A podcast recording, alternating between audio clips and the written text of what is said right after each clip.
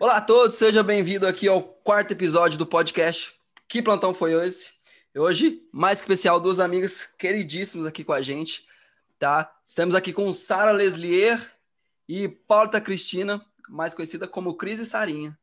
Então, assim, hoje o episódio é muito especial, que a gente vai falar de fonoaudiologia. Então, sem mais delongas, Sarinha, fala um oi pra gente. Oi, gente, tudo bem? Como é que vocês estão? Cris, fala um oi pra gente. Oi, oi, gente. então, assim, ó, hoje a gente vai falar de fonoaudiologia, tá? Então, assim, como, como eu estava na faculdade, vou começar sempre por esse motivo, porque tirando medicina e enfermagem, eu não sabia que as outras profissões atuavam, eram tão atuantes no hospital, tá? Então, assim, quando eu entrei, acho que o primeiro contato que eu tive com a profissão de, foi, de fono foi, acho que quando minha prima ou, ou algo assim tinha feito fono. Então, desde então, eu pensava que era alguma coisa só para o meio artístico. Pode parecer muito ignorância, mas eu pensava que era questão de voz. Geralmente, se eu não me engano, algumas professoras de canto são fono ou algo assim. Tá, então, primeiramente, assim, queria falar um pouco sobre essa questão de fone, a escolha de vocês, como que foi essa descoberta de fonoaudiologia para vocês, né? Como que foi essa escolha da faculdade, é, do ensino médio? Pô, vou fazer fono. Já era uma coisa que era planejado ou aconteceu? Posso começar falando, Cris? Pode. Então, fono para mim, eu, eu, nem sabia também que nem você, eu nem sabia o que fazia, na verdade. Eu tinha mais essa parte aí de, de voz, que eu sempre gostei muito, né, do canto. Então, a minha vida toda eu cantei e eu vi que né, os profissionais da voz, eles eram acompanhados por fonoaudiólogos. Então, eu gostava da profissão por esse motivo. Gosto da profissão, né? Mas antigamente era a única coisa que eu sabia que fono fazia, além de linguagem, né? Que a gente sempre fala, é aquela pessoa que tem disfluência, que precisa da fono, criancinha. Então, todo mundo fala, ah, fono, você fez fono o quê? Para aprender a falar? Então, tem essas coisas que a gente cresce sabendo. E eu escolhi fono, na verdade, além dessa parte de voz, canto, meu primo tinha entrado para fono na UFRJ. E aí eu fui no embalo, é, pensando nessa parte mesmo, foi a minha escolha mais por esses motivos. Meu primo tinha entrado e eu já queria também essa parte de voz, de canto. Mas o resto, assim, as outras áreas, realmente eu só fui descobrir na faculdade, né? Como a área hospitalar, que a gente vai falar mais um pouquinho. E sempre foi sua primeira opção, então? Não teve outra que você balançou? Ah, minha primeira opção era medicina, né? Que tem aquele negócio da família, todo Sim. mundo. Ah, vai fazer medicina, área da saúde, o pessoal só pensa em medicina. Exato. Mas no início eu queria também medicina, mas aí eu não sabia o que, que eu queria em medicina. A parte de canto já era muito viva em mim, então fono ia mexer mais com essa parte de canto, então eu escolhi fono. Mas no início a gente sempre quer, pende para algum outro lado, né? Sim, claro. Cris? Então, é, eu sou musicista, né? Eu toco desde criança e a música sempre foi muito presente na minha vida. Só que a decisão de fazer algo na área de música não era muito plausível para minha família. Então, assim, parecido com a Sara, eu entrei pensando que eu ia trabalhar com voz. Falei, eu vou trabalhar com estética vocal, já é meio caminho andado, eu manjo de teoria, percepção musical, toco instrumento e eu vou fazer carreira em voz profissional. Entrei na faculdade com esse intuito. E para minha surpresa foi o que eu menos gostei na faculdade, voz. Achei um pó. É igual Pilates, eu entrei na faculdade que fazer Pilates. Deus me livre, guarde. Gente, nas aulas de voz, assim, eu achava tudo tão chato, assim, mas tão chato. Falei, gente, meu paraíso não é esse, não é o que eu pensei, assim. E eu me apaixonei por neuro, por linguagem na faculdade, assim, coisas que eu nem sabia que era da alçada da fonoaudiologia. Porque, como a Sara comentou, né? Fala assim, nossa, sou fonoaudiólogo. Ah, você ensina as pessoas a falar. Uma coisa assim, bem, bem, simplista, né? Você cura quem tem língua presa. Mas cura? Também, a gente, a gente sabe ensinar as pessoas a usar a língua. Ô, Cris, mas essa.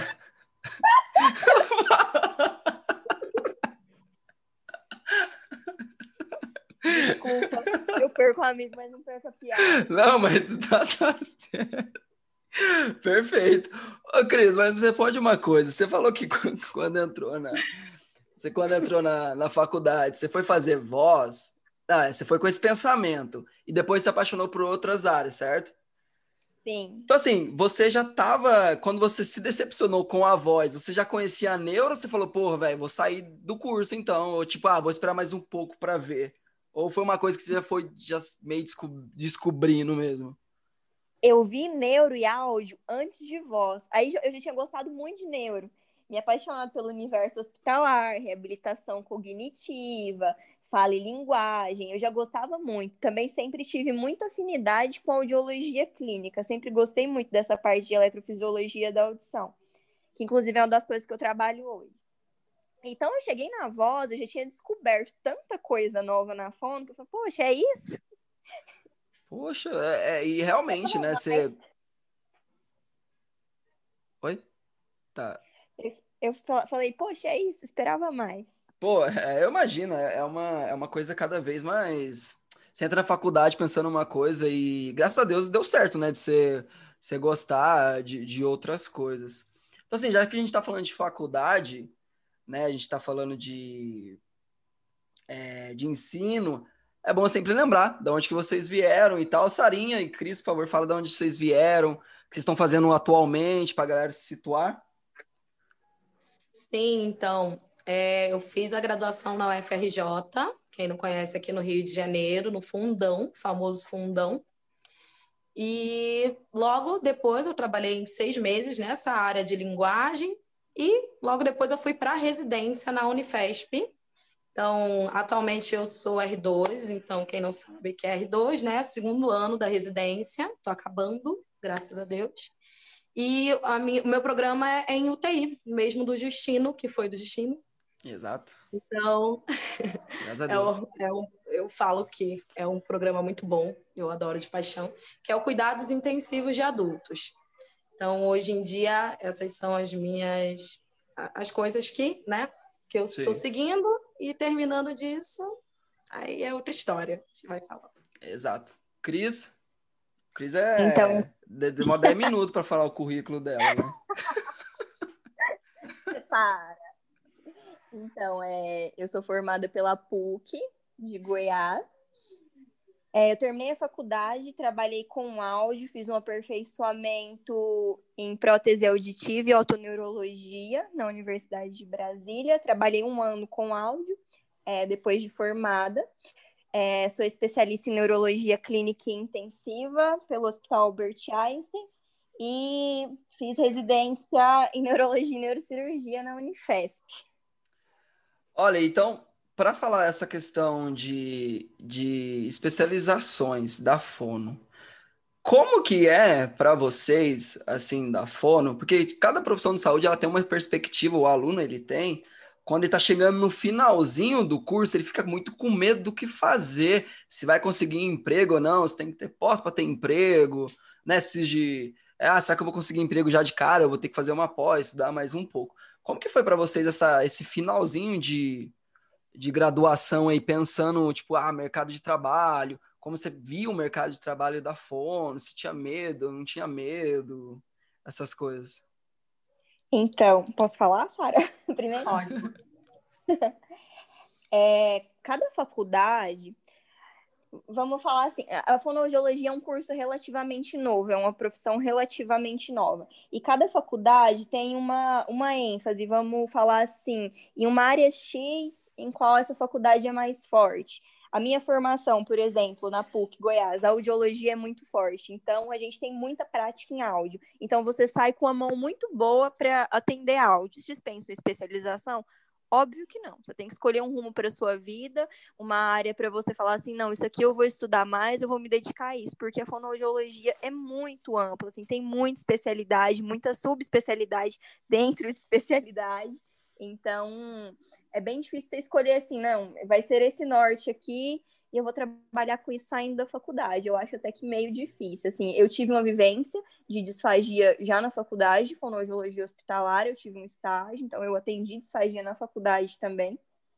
Só que não é todo mundo que tem essa oportunidade, não é toda faculdade que abre é, essa oportunidade para a turma toda. São estágios menores, são estágios curtos. Então, tem faculdade assim que já é muito forte em voz, você vai ver muita coisa de análise acústica, vai aprender muita coisa de voz profissional, voz patológica, na UFRJ, que tem a possibilidade de estagiar no INCA, como a Sara estagiou, na cabeça e pescoço, eu já não tive é, tanto ênfase em cabeça e pescoço na formação, então isso varia muito, assim, de faculdade para faculdade, tem gente que sai da faculdade e mete a cara numa área sem se especializar, mas é um campo muito amplo, muito, muito amplo, se eu não me engano, hoje são oito especialidades reconhecidas pelo Conselho Federal de Fonoaudiologia, fora as subs dentro dessa especialidade.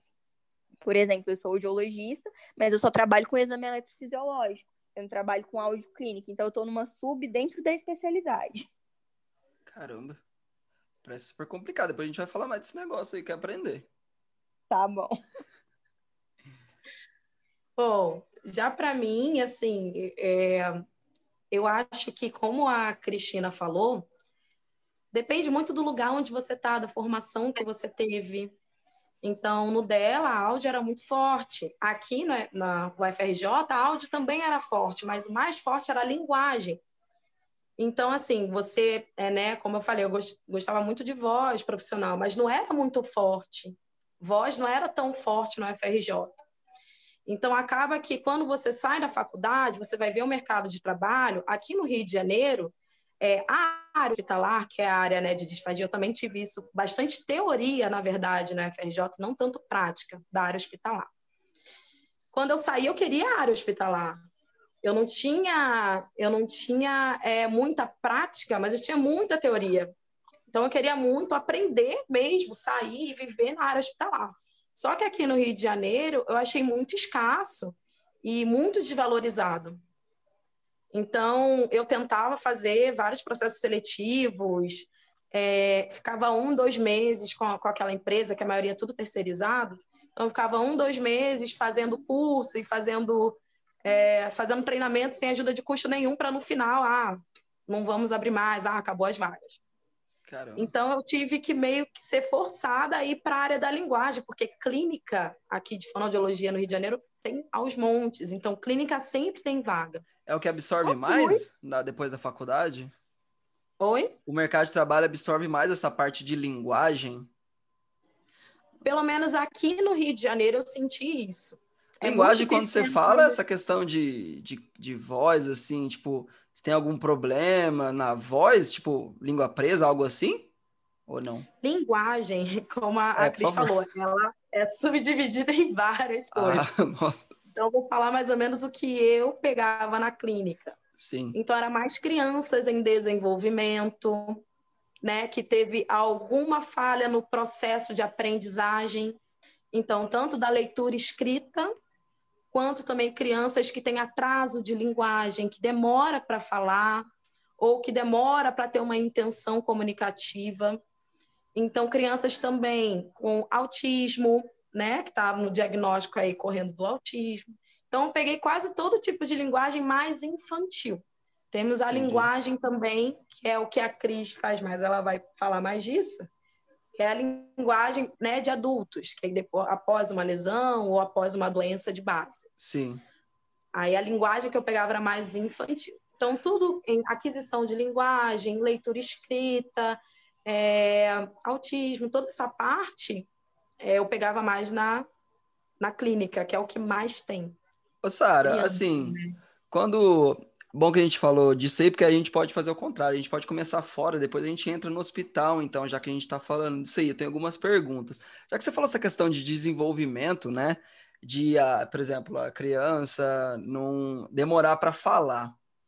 E é difícil isso, tipo, na mãe ou nos pais perceberem que isso, sei lá, tá acontecendo e de... você acha que demora para chegar para vocês e quando chega, tipo, sei lá, é tarde demais ou tarde ou é precoce ou é ou sei lá, algo assim, se demora para perceber e procurar ajuda, no caso. Então, eu não sou muito especialista nessa área. Na verdade, eu tá. não sou nada especialista nessa área. Mas eu vou te falar o básico do Isso, que né, eu tive que desenvolver, tive que estudar bastante para poder atender, mesmo sendo uma área forte na, na UFRJ. Então, assim, é, tem aquele velho ditado, né, de que, ah, ele tá pequeno, daqui a pouco ele começa a falar, ou daqui a pouco ele começa a desenvolver, a falar as coisas. Então, se eu não me engano, Cristina, se você puder me ajudar, eu acho que até os dois anos, assim, a criança, né, quando ela vai se desenvolvendo, ela tem um arcabouço de vocabulário que ela deveria adquirir. Uhum. Então, de zero a um ano, tem tantas palavras que ela deveria estar falando já de vocabulário. De dois a três, tantas palavras. Então, é, eu não realmente não sou especialista nessa área. Tô não, relaxa. Por favor. Então, é, ela tem, ela tem, tem um, um, um desenvolvimento aí da linguagem. Sim. Às vezes demora para os pais perceberem, mas por essa orientação e das pessoas falarem: ah, não, tá novo ainda, até os três anos ele vai desenvolver. Mas se a criança, né, ficar atento, porque se a criança não adquirir um vocabulário, se ela, sei lá, se ela não fala pelo menos dez palavras até um ano de idade, até dois anos, tem que ficar de olho, tem que levar logo para um fonoaudiólogo. Claro que, né, ter primeiro uma avaliação médica de um neurologista, uhum. para ver o que pode estar acontecendo e a partir daí o médico encaminha para fono. Uhum. Mas pode ser por diversas coisas, eu já vou entrar um pouco, né? Pode ser por diversas coisas, ou por estimulação, ou por alguma coisa mesmo neurológica de base. Entendi. Então, é sempre bom né, levar logo, investigar logo. Porque aí, quanto mais cedo, mais fácil vai ser tratar. aí de adquirir mesmo, de habilitar, no caso das crianças, é a habilitação, né? Nem reabilitação. habilitação da linguagem. Ficou muito confuso? Não, tá certo, tá, tá perfeito.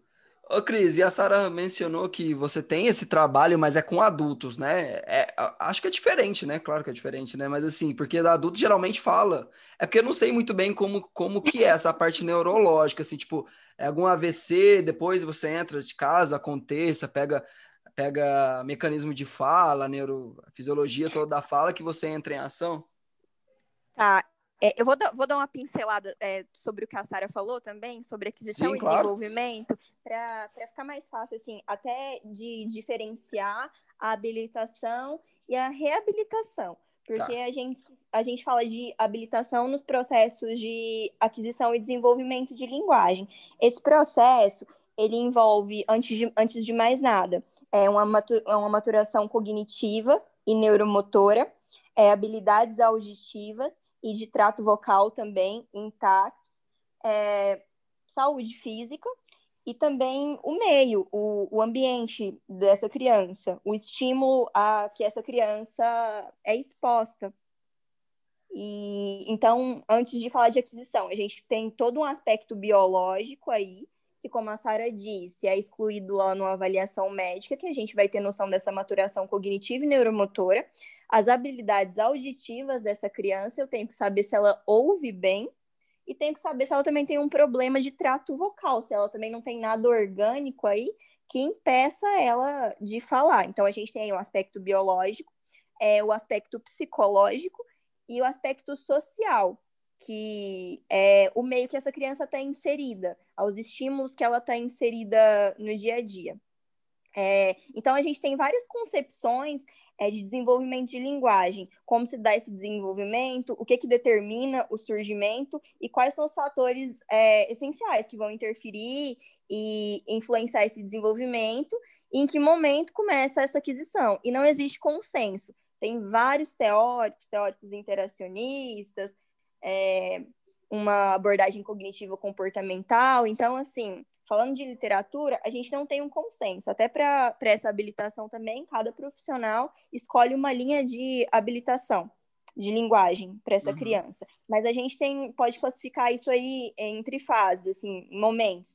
É, por exemplo, de três a quatro meses. Essa criança tem que balbuciar. Primeiras palavras, vamos colocar aí de 10 a 12 meses. Palavra, frase, até um ano falar de um crescimento vocabular de 16 a 20 meses, fase, te, é, fase telegráfica, seria aí de 18 a 20 meses, explosão vocabular 24 a 30 meses. É esperado que uma criança até de 4 anos tenha todos os processos de aquisição e desenvolvimento de linguagens completos.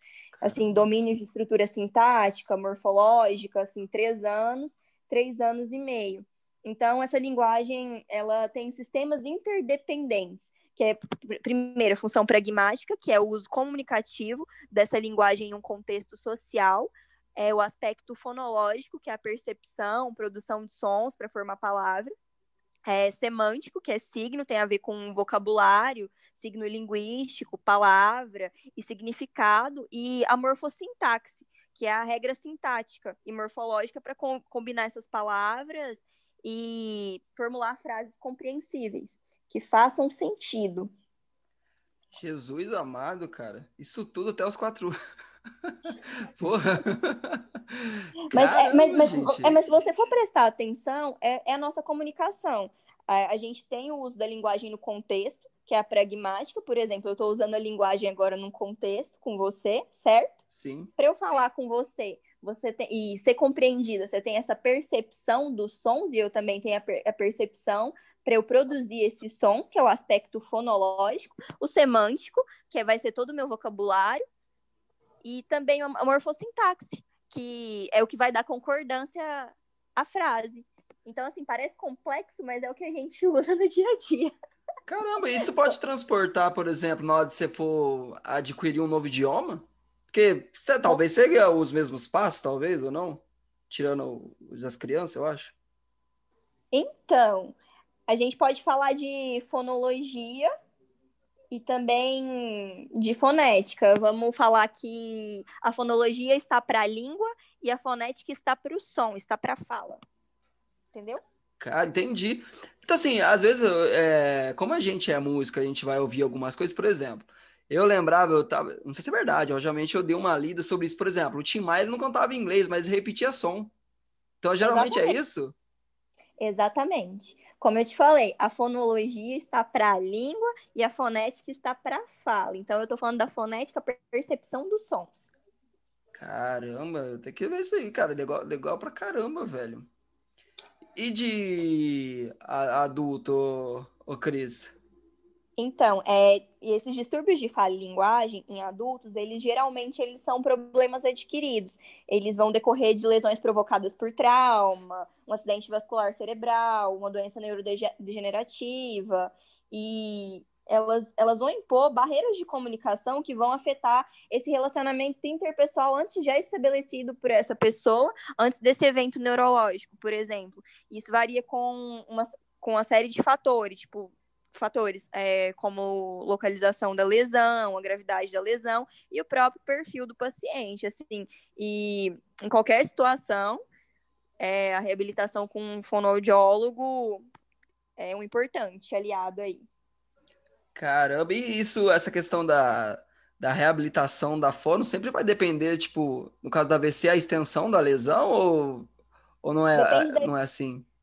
É um fator determinante, mas não depende só disso também. Entendi. Quando eu falo de uma reabilitação de linguagem, de uma reabilitação cognitiva, eu tenho que lembrar de neuroplasticidade. Então, eu tenho que saber de tudo da vida desse indivíduo antes desse evento, para estimular essa neuroplasticidade. Porque, por mais que seja um, um, evento neurológico extenso, que seja uma isquemia extensa, uma hemorragia extensa, não sei se você se lembra, na neuro, a gente teve um AVC hemisférico paciente não tinha hemisfério direito, ele saiu de lá falando, comendo e compreendendo. Caramba! Na neuro, a gente via muito isso porque são pacientes de longa permanência, né? Na Unifesp. Isso foi, isso foi muito rico para mim. É, ter essa vivência na enfermaria da neuro, porque eram pacientes de longa permanência. Então a gente pegava aquele ictus do evento ali, o paciente ruim, que você olhava e falava assim: eu vou me sentir um incapaz aqui. eu não vou poder fazer nada por ele. Só que como o paciente ficava muito tempo e a gente tem esse privilégio de ter uma equipe de fono só ali para neuro, e poder atender aquele paciente duas vezes no dia, ter o contato direto com o familiar, com o acompanhante que fica ali com ele durante todo o processo de internação, isso facilitava muito a nossa vida, assim, o apoio da família, ter sempre um acompanhante ali, ter esse acesso para saber como é que era essa vivência do paciente antes da doença, antes do acidente, antes desse trauma, como é que era. E isso é sempre uma porta de entrada para a gente para reabilitação. Caramba! E assim, bom que a gente já falou, já entrou na enfermaria aí, a gente entrou no hospital, né? Então, assim, como... já tá lá em cima já. Então, é isso que eu queria falar para vocês. Como foi essa questão desse primeiro contato? Acho que a Cris já falou que teve um pouco na faculdade, né? A Sara nem tanto. Como que foi esse processo, tipo, no caso da Sara, entrou na residência, pisou na UTI, pô, como que vai ser agora? Como foi para vocês pisar no hospital? Né, o que eu tenho contato com o fono, né, que tinha no hospital, que acompanhava o trabalho de vocês quase por dois anos. Felizmente, no meu hospital não tem fono. Olha, não tem, é triste isso. Que hospital, nossa, eu vou, vou reclamar. Por favor. Então, assim, é, eu via muito a questão de disfagia, né? E é um trabalho incrível. E como foi para vocês, tipo, pisar e começar? Porque a gente sabe que na residência, sei lá, terceiro, quarto dia já tá atendendo. Como que foi essa questão para vocês, assim? E o que é a, a fonoaudiologia dentro do hospital ou no UTI? A gente pode falar do UTI depois ir para enfermaria para vocês. Ok. É, para mim foi, assim, eu tava querendo muito, né? Viver essa área aí do hospital e eu só consegui mesmo na residência. Então, para mim, foi realizador. A fono no hospital, é, a gente, como ali é, a gente tem a residência, a fono ali na residência, ela vê vários aspectos, né? Sim. Lá na UTI, além né, que eu vou falar um pouco da parte da neuro, porque tem a fono da neuro que atende linguagem, mas o foco no hospital, qualquer hospital que você for sair, for atender, é disfagia. Uhum. Né? Então, disfagia, para quem não sabe, é qualquer alteração nas fases da deglutição. Então, a gente está ali para atender disfagia.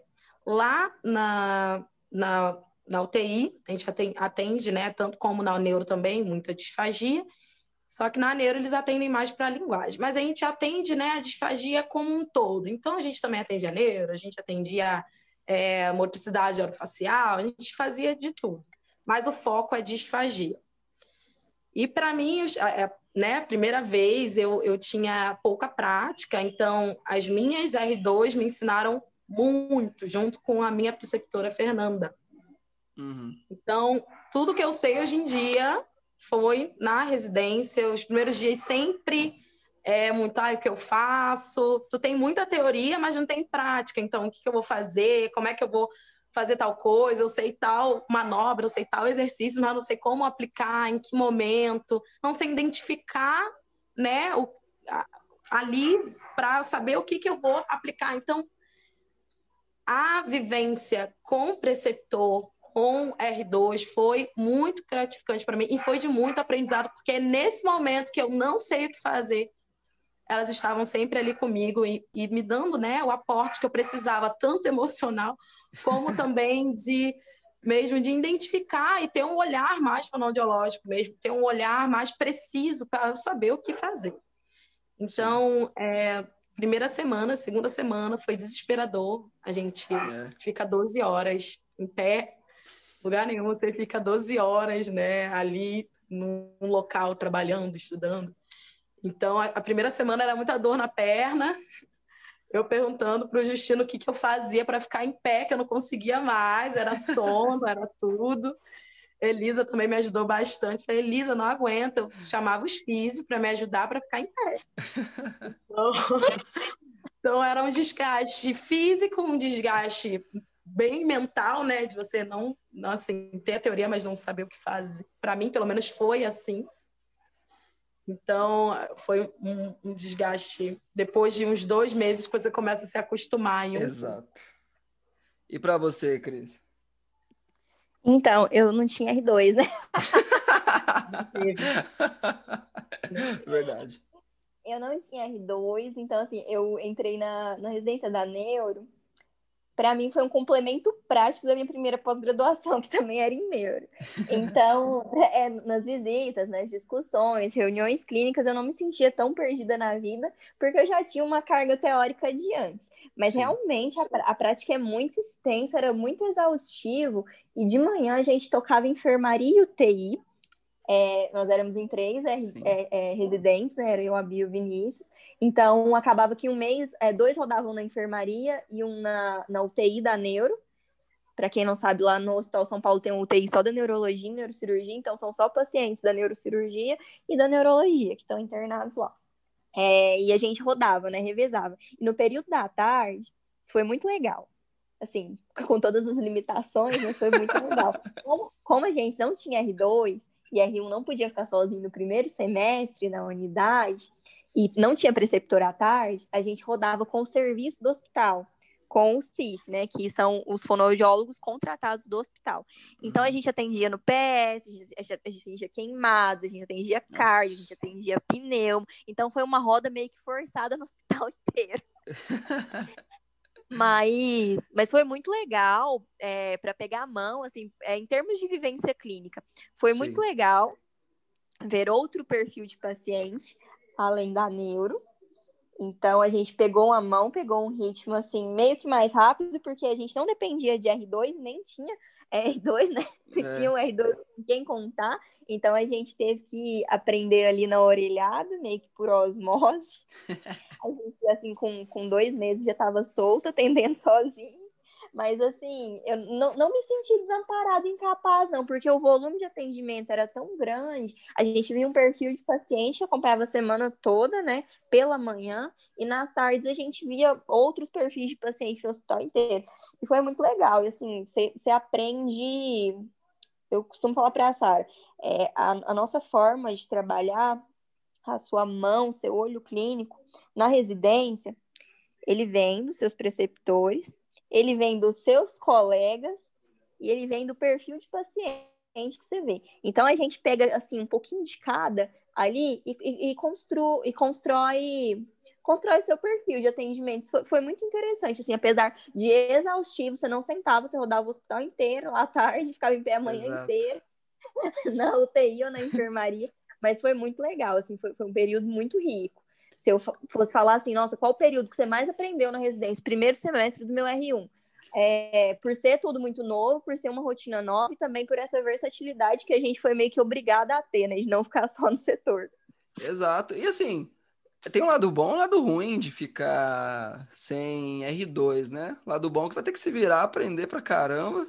Quer dizer, esse é o lado ruim, né? O lado é que, é. mentira, o lado que você vai ter que se virar e ter que fazer, você aprende muito rápido, né? né? Na prática mesmo, se fudendo pra caramba. E na parte ruim é igual você não tem esse amparo, né? Tipo, pô, pra onde que eu vou correr agora? Que às vezes, obviamente, né? Se teu R2 for bom, né? Porque às vezes o R2 não é bom, aí você se fode mais ainda. Exatamente. Mas... É, aí eu, eu ficava vendo assim, Tipo, que, quem tinha. A, a, o perfil da UTI era diferente, né? Que elas atendiam com R2, tinha, tinha esse auxílio lá e tal. E a gente chegava, o Beth atendia sozinho. Fala, ah, que que eu... Vai lá, mete as caras. Tipo assim, já foi perdendo medo, sabe? Sim, sim. Eu, eu, eu nunca, eu, eu, nunca fui medrosa, não, assim. Mas, devido às circunstâncias, eu fiquei menos medrosa ainda. É, você vai, vai, vai se virando, né? E assim, é. é a gente está falando assim de, de paciente grave, né? A gente está falando de UTI, seja na neuro, seja na, na própria UTI mesmo, geral, né?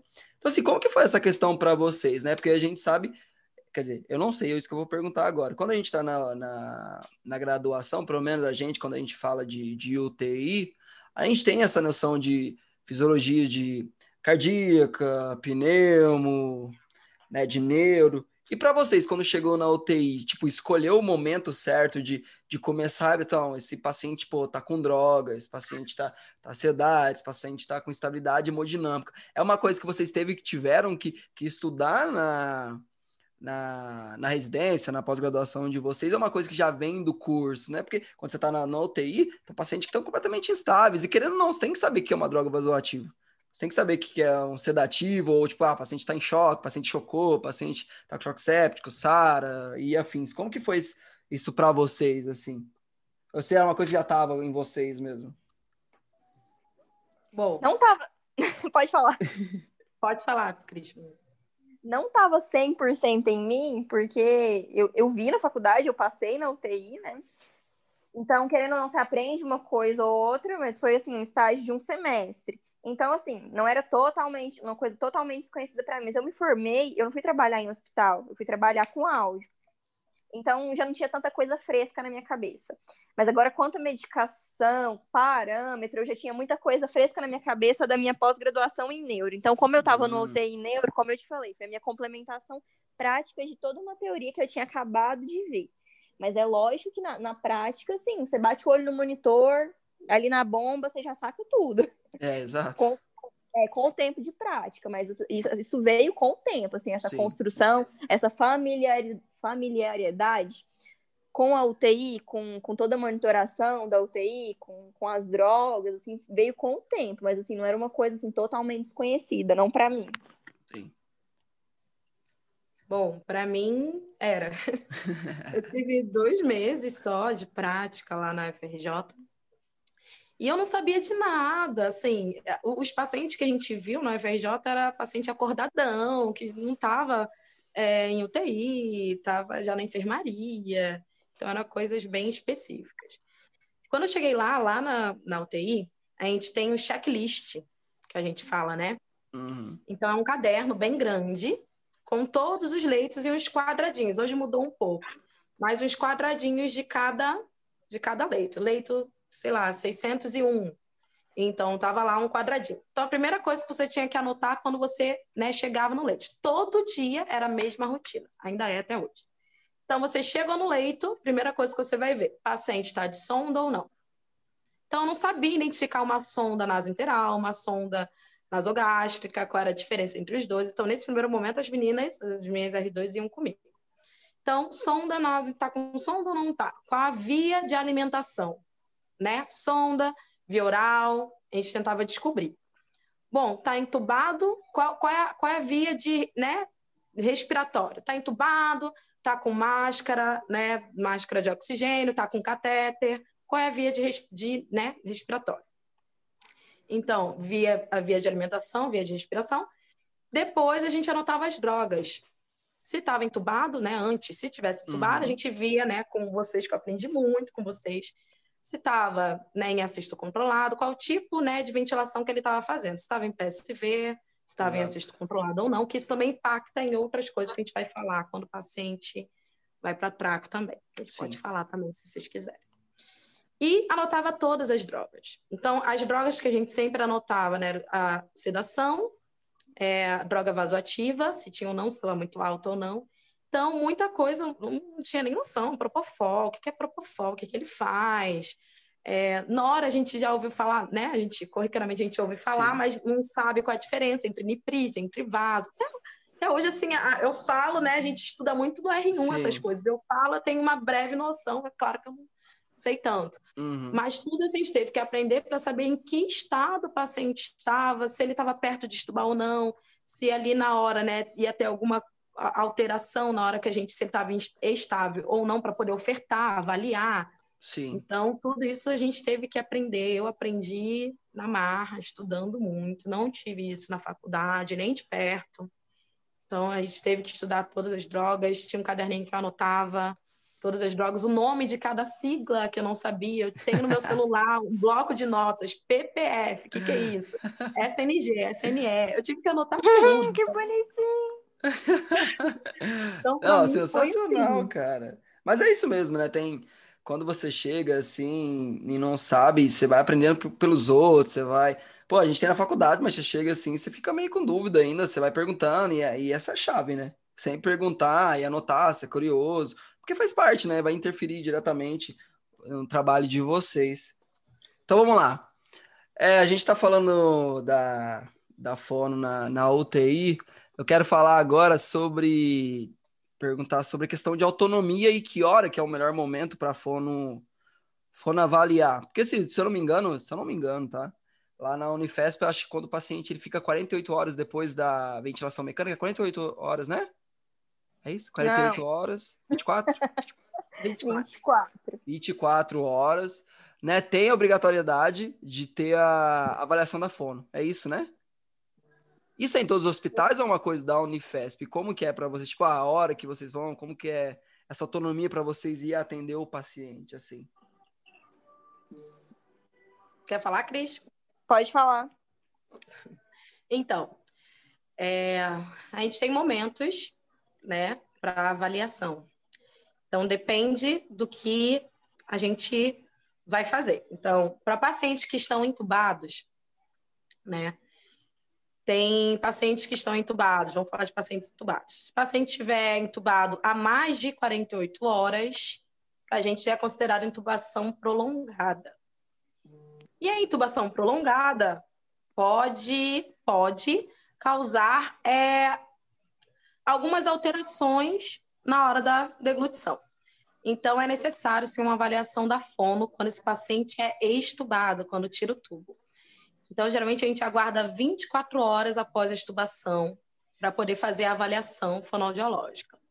Mas, para isso, né, a avaliação fonoaudiológica, ela tem a avaliação né, estrutural, que a gente diz que vê toda a mobilidade, morfologia, ritmo e coordenação de todos os órgãos fonoarticulatórios, então de boca, língua, palato, tá bom?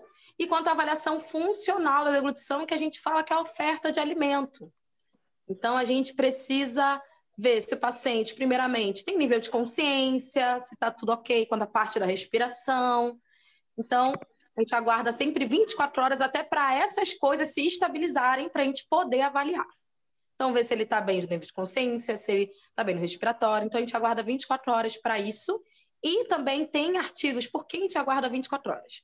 Tem artigos que comprovam que, devido à intubação prolongada, a mobilidade de algumas, tipo da prega vocal, de alguns órgãos fonoarticulatórios, eles melhoram após um certo horário.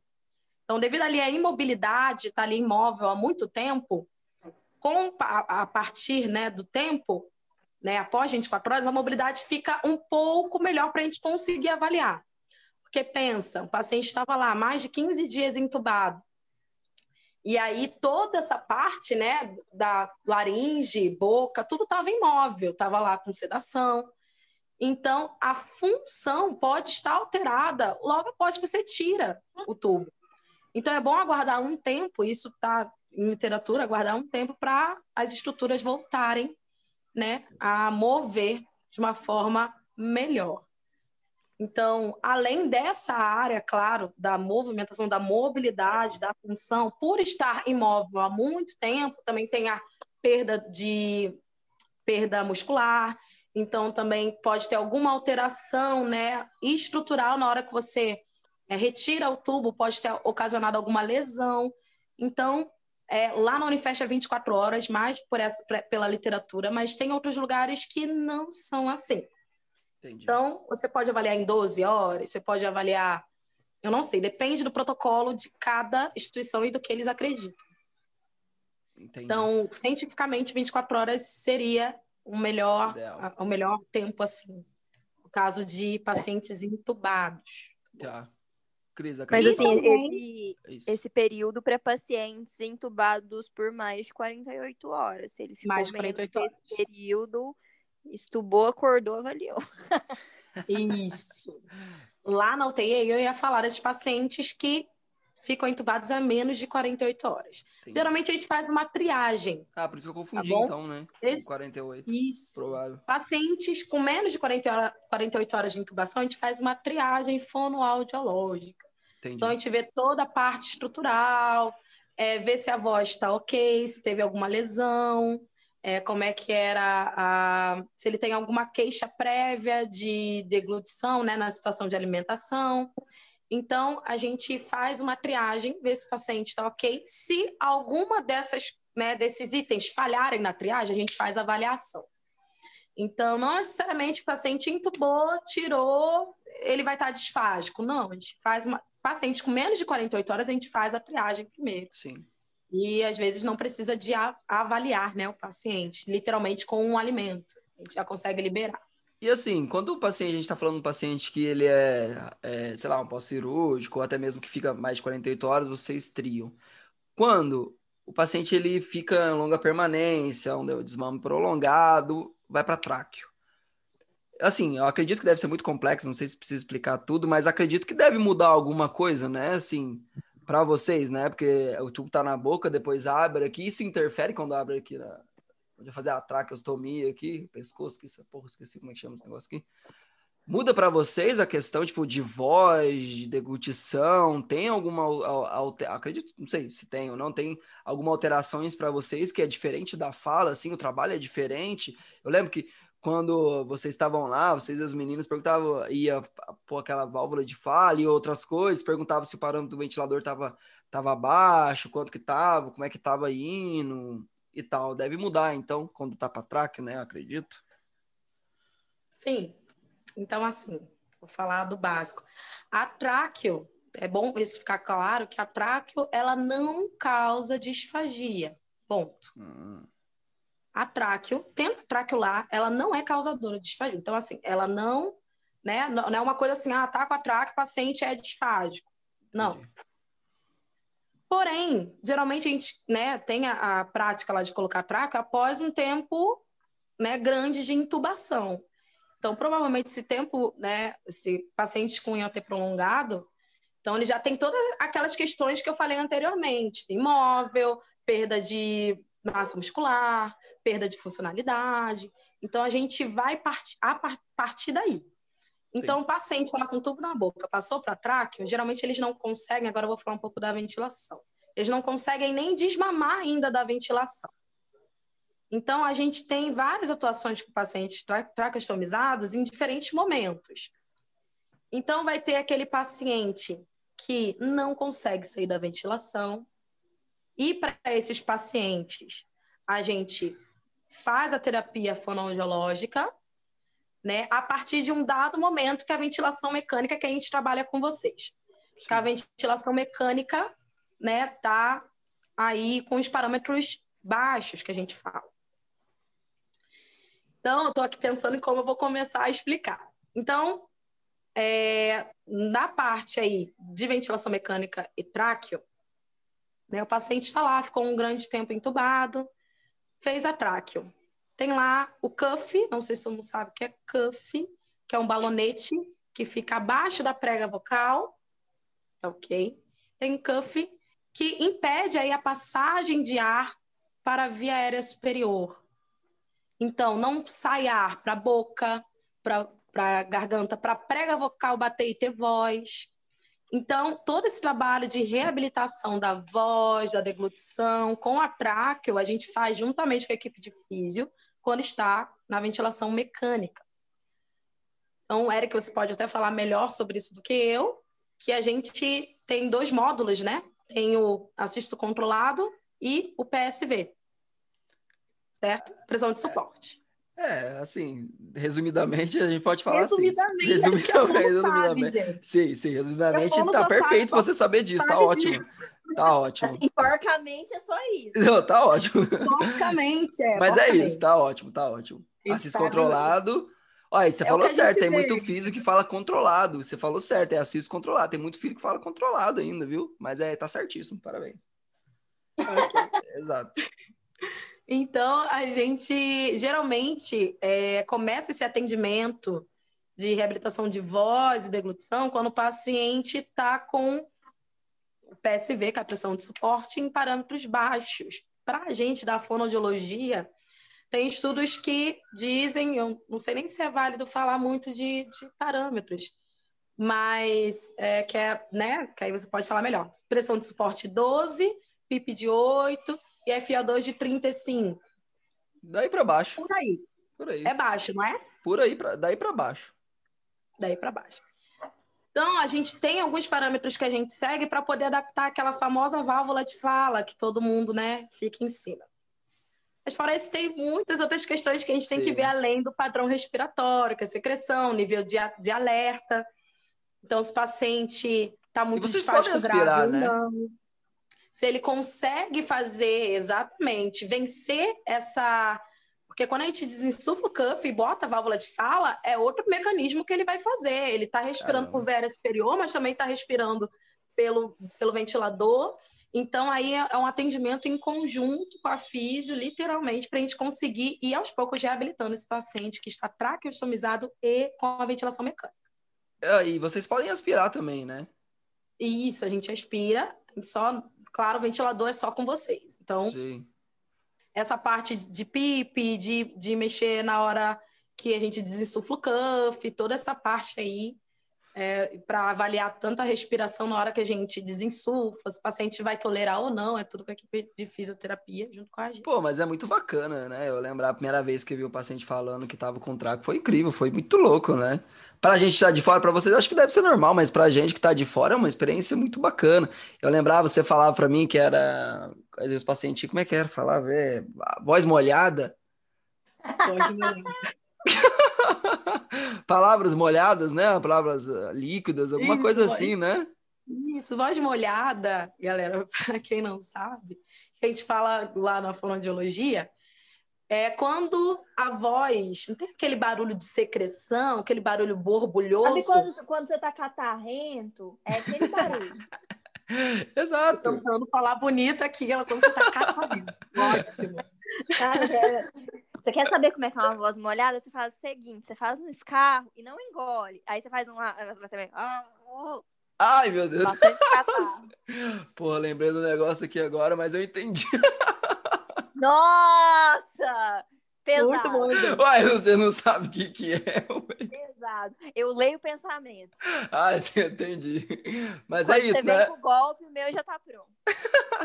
Mas aí você falou, né? Você segura o catarro e fala, né? Segura o catarro e fala. É isso, né? Então, entendi.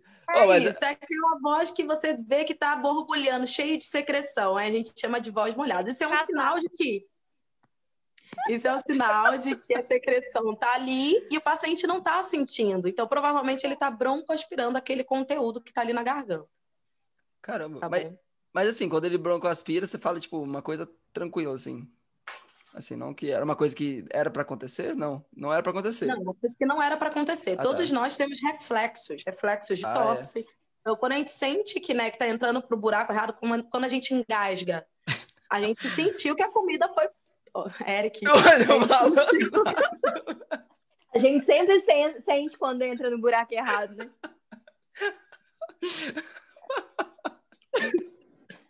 É, eu acho que dá para ouvir, né? né? Faz um tá. barulho, né? É, então, a gente tem a sensibilidade. Então, é, quando isso não é uma coisa que deveria acontecer. Então, se você, por exemplo, se entra para o buraco errado e você não tosse, não engasga, isso quer dizer que você tem uma perda de sensibilidade. E que faz todo sentido em pacientes traqueostomizados e que ficaram com um tempo grande de tubo lá na boca. Caramba. Então, isso faz muito sentido porque a sensibilidade está muito alterada nesses casos, porque ficou ali sem ar passando por muito tempo, ficou imóvel por muito tempo. Então, a sensibilidade, geralmente, desses pacientes estão, está alterada. Caramba, e eu via que era, que era muita coisa, vocês iam lá, fazer aqueles exercícios todos, é um trabalho. É isso que eu ia falar, ia até perguntar para a Cris em, em, relação a isso, porque eu lembro que ela tinha um contato lá maior que um, tinha um paciente, acho que ela vai lembrar, né? O, não vou falar o nome, mas eu que tinha miastenia, que ficou lá muito tempo. Lembra dele? Tinha, tinha, tinha, esse que tinha miastenia, que foram Isso. várias internações assim recorrentes. Sim. E também teve um que foi um desafio para a gente, que era um Guillain-Barré variante Aman, que tem um comprometimento respiratório muito maior do que um Guillain-Barré fora dessa variante. Assim, é um comprometimento axonal bem maior. Então, a dificuldade de restabelecer o fole pulmonar é muito maior. São dois pacientes diferentes ou é o mesmo que eu tô falando? Eu acho que é o mesmo. É, são, dois? dois? Eu tava aí? Minha... Oi? Qual que, eu, qual que eu tava? Você tava Esse. no Guilherme Barré. Eu acho que ah. você tava ah. nos dois. É, é ele eu... tava nos dois. É, não vou lembrar. Nossa, é... ah, ah, sim. Não, é? Ah, é, lembro. Pô, então eu falei errado. Era o William Barré mesmo, poxa, que eu queria falar. Lembrei. Era o Guilherme Barré, não sei Isso, se você é lembra. O, desmame da ventilação era tão difícil é. que a gente é. liberou dieta geral para ele com válvula de fala. Pô, eu lembro, eu lembro, lembrei. É isso que eu ia te perguntar, porque, tipo, a gente vê, peraí que eu desfoquei. A, a gente que vê vocês trabalhando assim, igual a gente, tipo, é um trabalho de formiguinha, assim, você vai indo, indo, indo. E eu lembro que ficou bastante tempo e depois ele foi pra enfermaria. Se eu não me engano, como ele tava na Neuro, você acompanhou todo esse processo, né, Cris? Três meses de reab. Pô, e conta pra aqui, um pouquinho pra gente isso aí, tipo como que foi essa questão aí, tipo, lá dentro, esse trabalho de formiguinha. E é isso que eu queria falar também, é importante essa continuidade, né? né? Tipo, por exemplo, lá, lá da, da Sara, às vezes, a, a, talvez, né? Não sei se estou falando o momento certo, às vezes o paciente tá na UTI, depois ele vai para uma enfermaria que às vezes não tem fono, né? E pelo menos da neuro já era diferente né? A maioria dos pacientes, pelo menos. É, mas na UTI, as meninas tinham, tinham essa liberdade aí de dar seguimento na enfermaria, ah. quando esse paciente ia de alta. Mas assim, qualquer enfermaria? qualquer enfermaria. Ah, então agora, com, com, exceto da neuro, né? Que já tinha equipe Sim. fixa. Mas com esse fluxo Covid tudo mudou, mas as meninas acompanhavam também quando esse paciente que estava em segmento na UTI ia, ia para a enfermaria. Isso. Mas o, o, Miguel, assim, se, eu acho que ele foi um dos pacientes mais desafiadores aí da minha Sim. vida.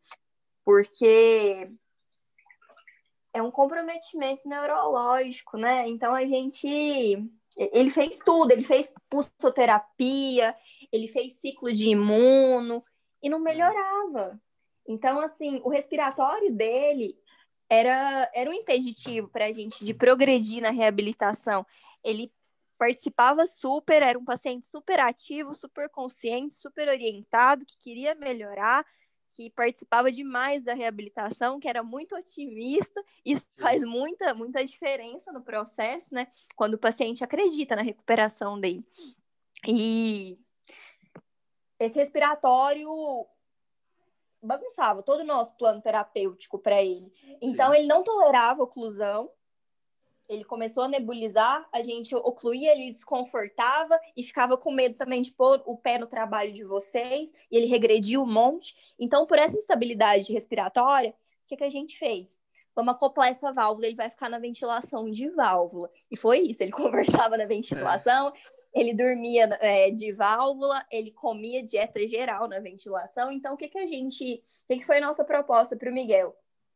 Vamos devolver o máximo de funcionalidade para ele, com a válvula, que é esse aparato assim que vai permitir que ele coma, com que ele fale, com que ele se comunique, assim, que ele tenha uma qualidade de vida melhor durante a internação dele aqui. Então, a, a, é, medida é, da internação, assim, ao longo da internação e dos tratamentos medicamentosos que o Miguel foi fazendo, ele foi melhorando. Aí a gente conseguiu fazer oclusão, e tudo mais, ele já, já ficava ocluído na enfermaria, isso meses a fio depois também. A Físio trabalhou demais a RESP com a gente, a Bruna na época, Preceps, na época não, ainda é Preceps, né, na Neuro. Assim, foi, foi, muito bacana, porque todo mundo ficou muito envolvido, a gente teve muito, muita ajuda da Físio em, em questão de autonomia dele, controle de tronco, a parte da respiração, a gente atendeu muito junto. Então, foi um trabalho, assim, bem multi com a Físio, a reabilitação desse paciente.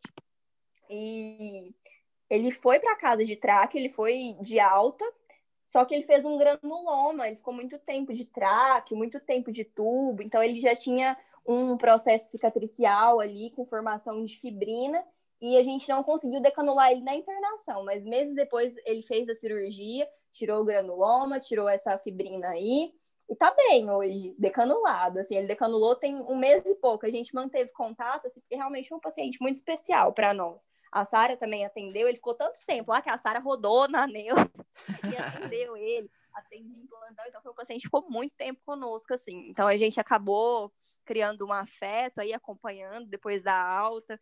Eu atendi ele no ambulatório, eu que participei do exame de via aérea dele, então a gente se envolveu aí bastante, mas hoje ele tá bem, graças a Deus, decanulado.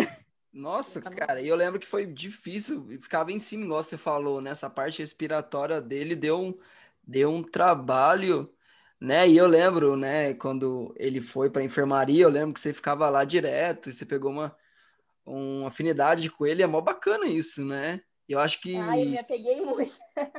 É, e agora? Tipo, depois disso tudo ele já volta a falar? A voz fica igual antes ou não necessariamente? Com aquelas ressalvas assim? Então, depende, vai de paciente para paciente. Assim, se não tiver nenhuma lesão em prega vocal, dificilmente vai ter alguma repercussão na qualidade vocal do paciente. Ele tinha tinha um processo cicatricial no começo da prega vestibular, então não deu nada, assim. Tirou essa fibrina, a voz dele é 10 de 10 hoje, tranquilo, respiração também, tá, tá tudo bacana. Inclusive, da parte da física também, ele já evoluiu super bem. Ai, que legal. Que bom, né? A gente às vezes tem uns pacientes que a gente não sabe notícia depois, né? E agora tem. Vou mandar lembranças suas. Você não mandou, não, mas eu vou mandar. Mande, mande. Você lembrar de mim, né? Às vezes eu lembro. Fala, fala de mim. O único fiz o homem que tinha, eu acho. mais marcante, só tinha eu. Às vezes, às vezes vai lembrar. Ó, então Justina, segui... alguma ideia? é, na, na Neura era o Justino, só lá que eles me chamavam assim. O Justino, eu me senti, eu acho que vou deixar agora todo mundo chamar de Justino, acho que vou continuar com essa. Eu achava que seu nome era Justino, de tanto Thiago te chamar só de Justino na visita. Exato. Eu acho que ele, quando ele foi ver meu nome, ele viu a caneta, tava tampando o Érica. Ele falou Justino. Eu falei, nossa, você tá falando comigo? Aí todo dia ele, Justino, alguma ideia? Pô, mas essa questão de nome é foda. Eu pensava que você era Helena. Exatamente. Eu Ou Ellen. É... Sim, é porque no, no, no meu privativo tá H Cristina, né? Exato. Eu era Helena. Helena e eu Justino. Pô, mas eu gostava, cara, de Justino. Eu me senti importante. Eu só te chamo de Justino até hoje. É verdade, você me chama mesmo. Tá ótimo. Pode, pode continuar. Sara, agora pode chamar de Justino também, tá? Não, é só a coisa da Cris, só da Cris. Exclusividade. Exclusividade da Cris. Ó, então vamos lá agora. Vamos falar do que você tá trabalhando agora. Cris, você me falou esses dias ontem, esses dias ontem, que é a questão de áudio. Se eu não me engano, aquela áudio é aquela que você fica sentado dentro, do, dentro da caixa preta lá, né? Que você usa os barulhinhos, Exato. Certo? Pô, eu achava mó da hora mas... isso aí, cara. Tinha que fazer para fazer exame admissional. Como é mas que foi essa áudio é a áudio que eu não trabalho. Oi? Essa áudio aí é a áudio que eu não trabalho. Caramba. Esse exame que você está falando chama audiometria tonal limiar. Ele não é um exame objetivo, é um exame para detectar limiar, de, detectar não, né? Definir o seu limiar de audição. E ele precisa da sua ajuda, ele precisa do seu nível de consciência, ele precisa de você esperto para entender o exame. então, o resultado dele não é muito fidedigno. E até tem gente que simula. Carai. Uma perda auditiva, assim, mas simulador se dava mal comigo, porque eu já mandava 110 dB, para até pular na cadeira. É sério, porque tem gente que quer processar a empresa, ah, quer se aposentar. Caramba. Aí vai atrás desse laudo. Mas eu, eu, só faço exames eletrofisiológicos objetivos. Então, o que, que eu faço? Triagem auditiva neonatal, que é o teste da orelhinha. Hum, que é um exame objetivo que mede atividade das células ciliadas externas do ouvido. Isso não quer dizer que a criança escute ou não, quer dizer que a nível de de orelha média, ele não tem nenhum problema. Mas aí, quando ele não passa, a gente faz outro exame também eletrofisiológico, que chama potencial evocado auditivo de tronco cefálico, que é um exame eletrofisiológico que vai ver a nível cortical, atividade do oitavo par. Jesus amado.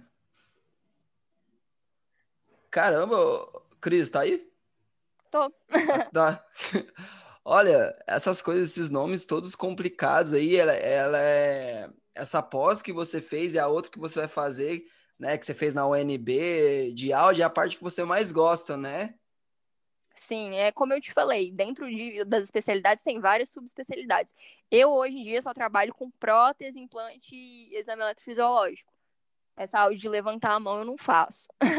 Caramba, e essa parte aí, como que é essa que você gosta mais e você atua assim, você tem, teve que ter um estudo mais aprofundado para fazer isso, porque é uma coisa específica, né? Pra caramba, eu acredito, né? Os nomes complicados.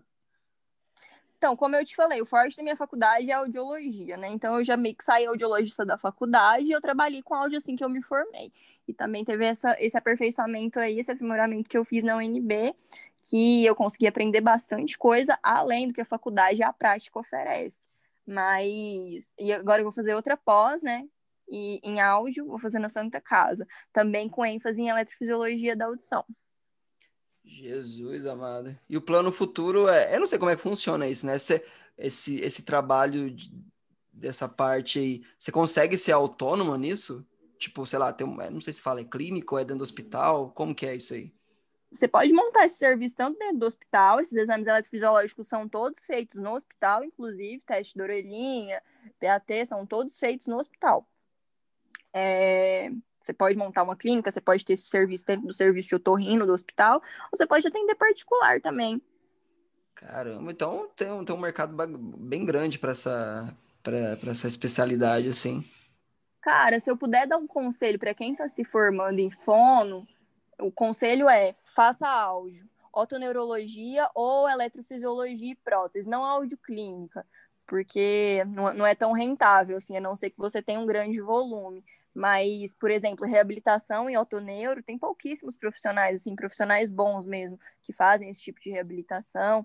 Prótese é um negócio caro, os exames são caros, a adaptação da prótese é caro, o aparelho é caro. Então, assim, pensando em retorno financeiro, é a melhor área da fonoaudiologia. Pô, sensacional, cara. Então, pô, e é difícil pra caramba, né, esse negócio de eletrofisiologia. Tu tem eletro aí, essas coisas junto, Deus me livre guarde. Sem gostar de física. Caramba. Tem que manjar de ondulatória aí, física acústica. Jesus amado. Ai, que bom que você tá aí, né? Que você esse caminho, porque ainda mais tem pouco e você já tem 10 anos de currículo aí em 3 anos, né? Pensei que você tinha uns 30 anos, tanto de coisa você fez já, e tá louco, ia fazer mais ainda. Mas isso é ótimo, né? Tem que ir especializando, é. vai fazendo contato onde você vai passando.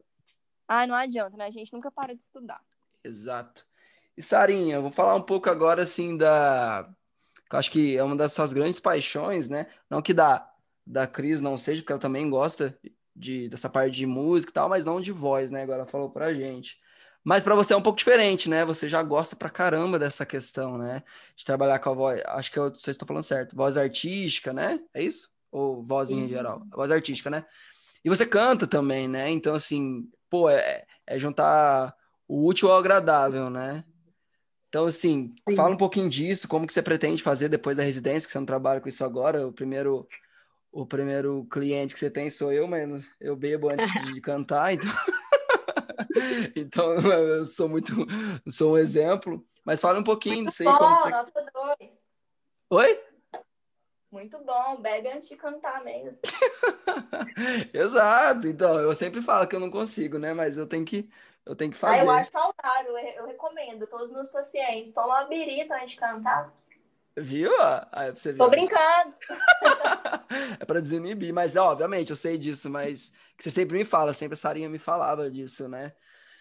Mas assim, eu, eu tenho que melhorar isso. Mas fala um pouco, Sara, por favor, dessa questão, como que você, que você tá pensando para fazer depois que a residência acabar, que você não trabalha com isso, qual que é o seu plano, o que é essa fono com a voz, e precisa ser precisa ser cantora para trabalhar com voz, né? Precisa ser professor de canto para ser fono, essas coisinhas aí que parece junto, mas não é. Sim. Dentro da área da voz, é, tem a voz cantada e a voz falada. Né? O ajuste vocal para você falar, como a gente está falando agora, é totalmente diferente do ajuste vocal para cantar. Então, na voz falada, é, tem várias áreas assim da parte artística, tem voz de locutor, então que você também é um ajuste vocal, que você também vai ajudar ali na parte de como emitir a voz de, um, de uma melhor forma, usar suas caixas de ressonância. Então, isso é, é muito válido também na voz falada. Agora, na voz cantada, que é, que é o, o que realmente eu gosto, que eu quero fazer muito quando acabar a residência, meu propósito inicial para ir para São Paulo era justamente fazer essa pós em voz, eu sempre falei para o Justino, que é da Mara Belau, no SEV, que é do lado da Unifesp. O meu sonho é fazer a pós lá. Então, meus planos para esse ano não vai ser agora a pós dela, porque ela só abre em 2022. Então, galera, me esperem até 2022, que aí eu vou ter a pós em voz, que eu tanto sonhei e fui para São Paulo só para isso. Mas é a voz cantada, como eu sempre falei para Justina, ah, não bebe, ah, não grita, ah, não pigarreia, porque tudo na voz assim é totalmente dif diferente da área de disfagia. Na disfagia, a gente pede sempre força. Então, força para engolir, força para fazer os exercícios, precisa fortalecer, precisa fechar o lugar para não entrar no pulmão. Na voz, não, é tudo suavizado, é tudo. Se você estiver fazendo força, ou se estiver doendo alguma coisa na hora de você estar tá cantando, na hora de você estar tá falando, tem alguma coisa errada. Então, voz rouca, a voz rouca é, ali é sugestivo de alguma, alguma coisa na prega vocal, algum fechamento inadequado ou alguma lesão ou alguma fenda. Então, rouquidão não é normal. Rouquidão, já falando assim, né, de rouquidão, rouquidão não sara com balinha, né, que o pessoal prega aí, não sara. Bala é a pior coisa que existe. Bala anestesia sua voz e você fala mais alto e ferra mais ainda com a sua garganta, sua laringe, né? Então, a voz cantada, os músculos, a gente tem né, musculatura em toda essa parte, tanto dentro quanto fora. Então, o ajuste para você fazer um agudo, para você fazer qualquer tipo de, da voz cantada é totalmente diferente. Para isso, a gente tem que aquecer a voz. Então, é, uma das coisas muito importantes na voz cantada é você aquecer, preparar essa musculatura, que é o que eu sempre disse para o Justino.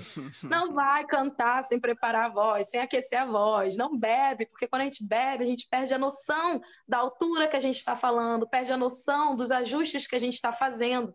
É, não, é claro que o álcool também prejudica um pouco essa parte. Você que eu diga, não... né, Sara? Fica quieta. Mas ele pre... mas eu não estava cantando, não. Isso é uma brincadeira. Não estou cantando. Não canta profissionalmente. Isso. Então, é, não recomendo mesmo. Eu tá. já cheguei várias vezes rouca, não é porque eu sou fono que eu tô imune a essas coisas, não. A laringe precisa ser preparada para cantar. Senão, você precisa de treinamento, mesmo não só aquecimento vocal, mas precisa treinar essa musculatura que nem o físio treina um músculo né? Que nem fiz treino musculatura para você correr, para você fazer um tipo de exercício específico. Então tem que ganhar força, tem que ganhar resistência. Então tudo tudo na laringe é músculo. Então precisa de treino, precisa de aquecimento e precisa de desaquecimento também. Então desaquecer é, vamos falar que não é o mais importante, mas é a parte muito importante também, porque você tá depois que você acaba de cantar, você está com a sua musculatura toda ajustada para o canto. Então, você vai falar de uma forma inadequada, você vai usar a sua voz de forma inadequada e forçar essas estruturas. Então, o desaquecimento também é muito importante depois de cantar e o repouso vocal também. Cara, tá Sara, e qual que é a principal dica que você faz para a galera graduando que quer seguir essa área de voz aí? Tem que saber música? Ah, sim, então. Eu não sou musicista que nem a Cristina. Você então, canta, canta voz eu é canto, voz, né? eu voz tenho é uma, uma noção voz é um instrumento. prática, mas eu não tenho a noção de teoria musical, ah, que é o entendi. meu teoria. É bom você ter, por quê? Porque no aquecimento você usa notas musicais, você entendi. usa né, escala para poder fazer o aquecimento. Não é necessário você ter, você consegue é, é, orientar, claro, todos os exercícios de fono sem ter. Precisa ter uma noção, mas sem ter o curso, né? De, de música. Entendi. Não é necessário, mas adianta bastante. É importante. Eu acho que para é manu você... manutenção fisiológica não é tão importante é, ter esse conhecimento em música, realmente, assim, mas para quem trabalha com estética vocal é impossível não saber música. É, então, para quem quer para essa área de aprimoramento, você precisa, precisa muito. Caramba. Bora aprender, Sara. Ensinar um violão pra você. Violão é tão fácil. Esse ano, esse ano a meta já tô aqui no meu orçamento, aulas de música. é sério. Ah, a gente pode fazer uma troca, Sarinha. Você me ensina esses negócios aí de, de voz bacana que você faz, aí eu te ensino violão. Violão é fácil, eu a sei. lá, permuta ao vivo. Você viu? Permuta ao vivo. Permuta. Permuta. Rola, não, permuta, dá, dá pra fazer, permuta. porque é tranquilo. Pelo menos só tem uma basezinha. Então, gente, para finalizar. Três tipos de sotaque ah, diferentes. Pode falar. Não, só falei que são três tipos de sotaque diferente aqui, ó. Ah, é verdade, O pessoal fala que fono não pode ter sotaque, né? Caramba. Onde? Ó, Todo mundo fala que não é bonito, mas eu não tô nem aí. Eu adoro falar porta. É, mas da hora. Isso é bonito, da, da Cris é fofinho. O da, da Sara dá pra saber que era do Rio. Quando eu vi a primeira vez aquela voz imponente se levantando lá no, no ginásio, falei, que isso? que isso? Boa noite, gente. Meu nome é Sara Leslier. Falei, Leslier. Leslier. Leslier. É, é Le, Leslier. isso. Gente, ó, pra finalizar, então, a última coisa que a gente Opa, desfoquei.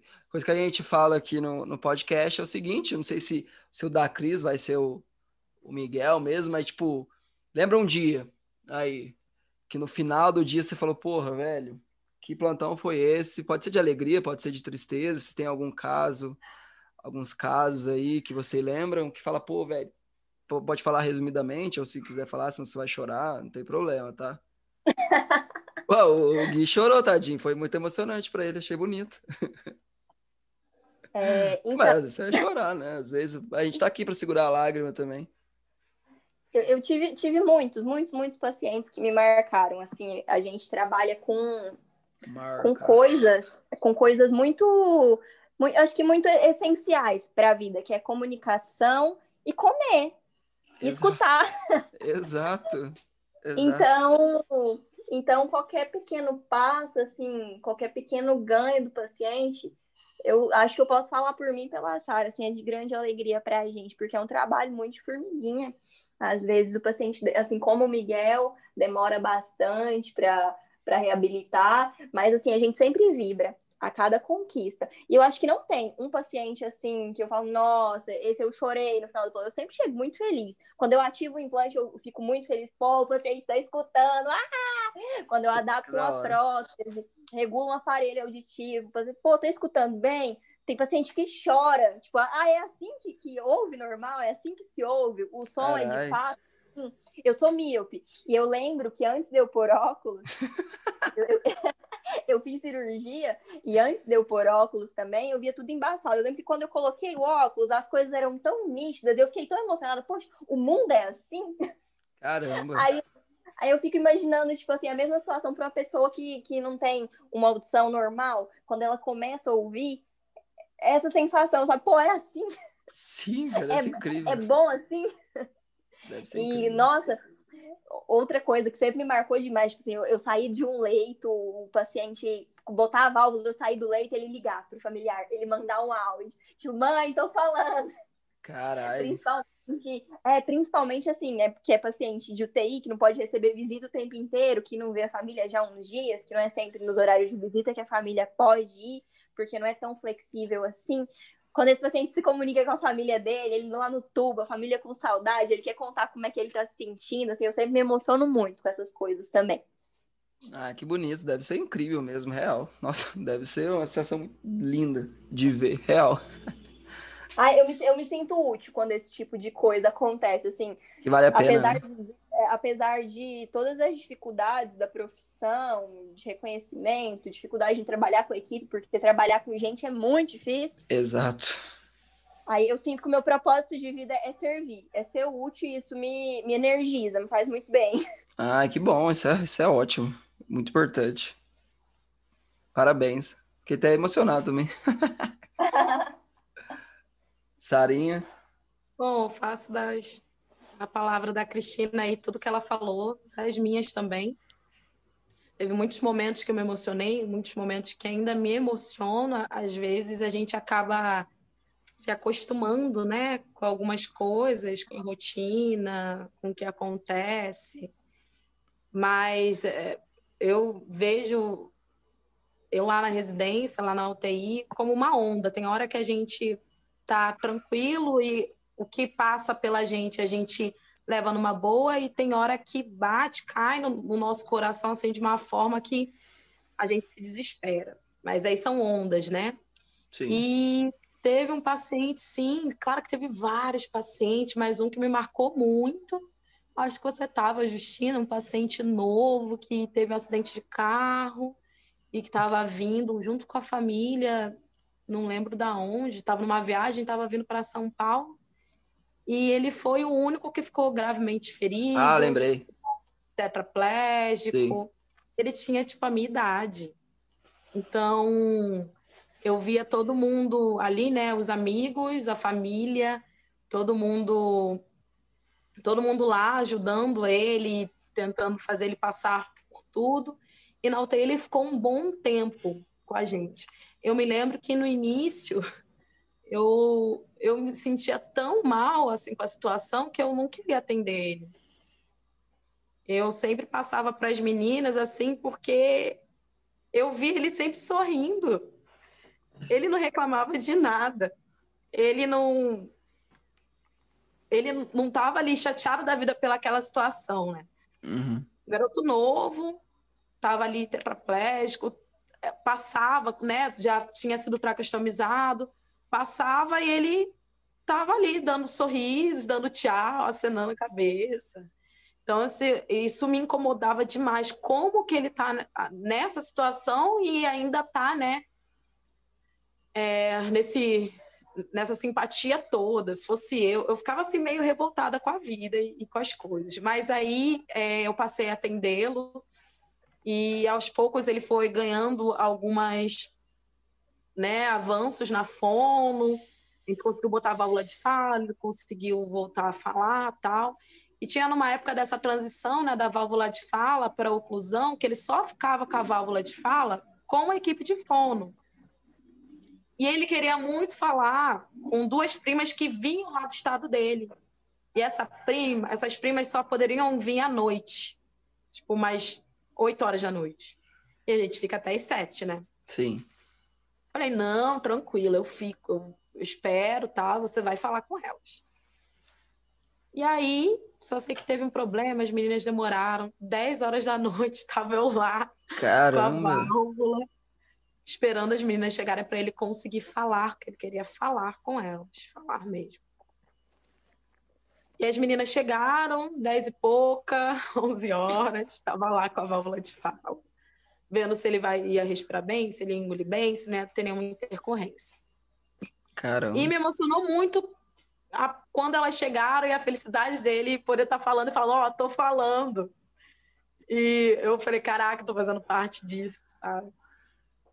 E aí me emocionou muito né, naquela parte ali que eu pude estar ali para proporcionar o que ele queria muito, que era falar com as primas dele. Caramba! Então, é, até hoje, tem um grupo, eu sigo o grupo, me emociono muito. Quero muito, claro que ele foi para casa com a válvula até, comendo tudo, reabilitou parcialmente e lá ele, né, mostraram uhum. o vídeo dele ocorrido, comendo comida, comida normal. Então, é, foi um paciente que mexeu muito comigo e ainda mexe muito comigo. É. Pô, mas é sensacional essas histórias, né? A gente vai. Às vezes a gente tá assim, no plantão, corrida, rotina, a gente esquece de perguntar essas coisas para as pessoas e cada um tem um, uma sensação, né? Por exemplo, nós da FIS é uma outra, e vocês uma outra perspectiva que a gente nem imaginava, né? Igual a Cris falou, igual você falou, pô, é incrível, né? Essa, essa, o que o profissional de saúde pode fazer, né? Esse poder que a gente tem, assim, de, de mudar. Pô, e mais uma vez eu fiquei, pô, só queria agradecer vocês duas, né? Porque eu sei que vocês são muito ocupadas, né? Você, a, a Sarinha que tá no Rio, a Cris que tá aqui, que tá entre plantões e plantões, que é quase impossível falar com ela, de, abrir um espaço pra gente aí, pra mim, né? No caso. Então eu tô muito feliz. Ai, que bom que você tá feliz. Pô, eu tô feliz pra caramba de. Tá emocionado? Eu emocionei, porque assim. Pô, a gente, apesar de a gente ficar, tipo, muito tempo a gente se conheceu lá, tipo, um ano, assim, e um ano dá pra você conhecer a pessoa muito bem, né? Mas a profissão, às vezes, é pouco, cara, porque você consegue ver detalhes, né? Você consegue ver uma parte do dia de vocês né? Quando está... né? tipo, a gente trabalha muito junto, mas é assim muita função, é tudo muito corrido, muito Exato, dinâmico. exato. Assim, eu sei que um fisioterapeuta sabe um, um R1 eu sei que ela faz, agora o R1 da fone eu não sabia, eu via detalhes. Então, estar com você, conversando com vocês, não só, obviamente, da, da fono no hospital, mas a, essa possibilidade que a fono traz tanto de coisa que você fica abismado, você fala, gente, pelo amor de Deus, a gente pensa que é uma coisa e é completamente muito mais, muito mais maravilhosa do que é, né? Que dá para a população, ela precisa conhecer isso, cara, né? Porque a gente às vezes não conhece, cara, entendeu? né? Físio não conhece, às vezes fono não conhece mais ainda. Então você fala, pô, a gente precisa mostrar isso para as pessoas, né? E é como maravilhoso é e com as possibilidades que tem, né? Então, tô muito feliz, cara. Eu tô, tô muito feliz de estar aqui conversando com vocês, porque, pô, aprendi pra caramba, velho. Eu ri, diverti pra caramba aqui. Vocês são muito engraçados, é real, é muito legal. A felicidade de dividir as coisas também, eu, eu falo demais, né? Talvez Não, a gente tá até tenha se passado aí, mas eu acho muito bom dividir esse tipo de coisa e muito bacana a sua iniciativa, a ideia desse podcast, até assim, para pessoas formadas e ainda não formadas também, Exato. sabe? Que querem querem ter um rumo, querem conhecer sobre a residência, sobre as especializações, as possibilidades dentro, dentro da profissão. Parabéns também pela ideia, pela iniciativa, assim, é uma coisa que vai ser de muita utilidade para quem está dentro e fora da faculdade. Ah, Até rimou. Parabéns, Justino! Adorei também toda essa sua iniciativa. Foi maravilhoso falar sobre a Fono, assim, e coisa que realmente a gente sente que a gente precisa real divulgar, que como a gente falou no início, a gente eu não tinha nem noção do que fono fazia. E aí vai ajudar muita gente mesmo a, a decidir o que quer fazer. E você tá de parabéns, meu amigo. Muito obrigado, gente. Obrigado. Ah, é. Vocês querem deixar aqui o, o Instagram de vocês falarem, que depois eu vou escrever também, tá? Eu deixo o link lá direto pro Instagram de vocês. Não sei se vocês têm um profissional, não sei. Né? Porque às vezes a pessoa tem, né? Diferente eu não tenho, pessoal. Eu não tenho, mas vou criar. Eu não vou criar, eu não tenho, não vou criar, porque eu acho Instagram profissional um saco, eu acho chato, eu não sigo ninguém, e acho que pessoas se identificam com pessoas. Então, assim, se alguém se identificar com alguma coisa que eu tenha falado, queira saber, eu sou super acessível, super disponível, pode chamar no pessoal mesmo, eu vou responder. É H Cristina com dois R's no meu Instagram. Sarinha? Eu vou criar o meu profissional sim, já penso diferente da Cristina. Mas aí é Sara com H no final, ponto Leislier, que é um pouco difícil. É, mas, mas eu vou escrever o link depois. Eu ponho o link lá, que já vai só apertar no próprio Spotify, ele já vai para vocês. É, porque eu também não, eu, eu não tive vontade de criar, não. Nossa, é uma preguiça. Eu deixo tudo no Close Friends, porque pelo menos tá tudo lá. Porque aí eu não preciso ficar criando outro. Mas sim, vai de, vai de perfil também, né? Diferente. Porque eu tive preguiça mesmo, real. Eu acho chato mesmo. Eu é, eu deixo lá no Close Friends, porque ah, já tá um tanto de gente. Mas então, galera, ó, seguinte. Muito obrigado vocês duas, Cris, Sarinha, foi um prazer imenso. Então, galera, tchau para vocês. Tamo junto. Tamo tchau, junto. tchau, beijo, tamo junto.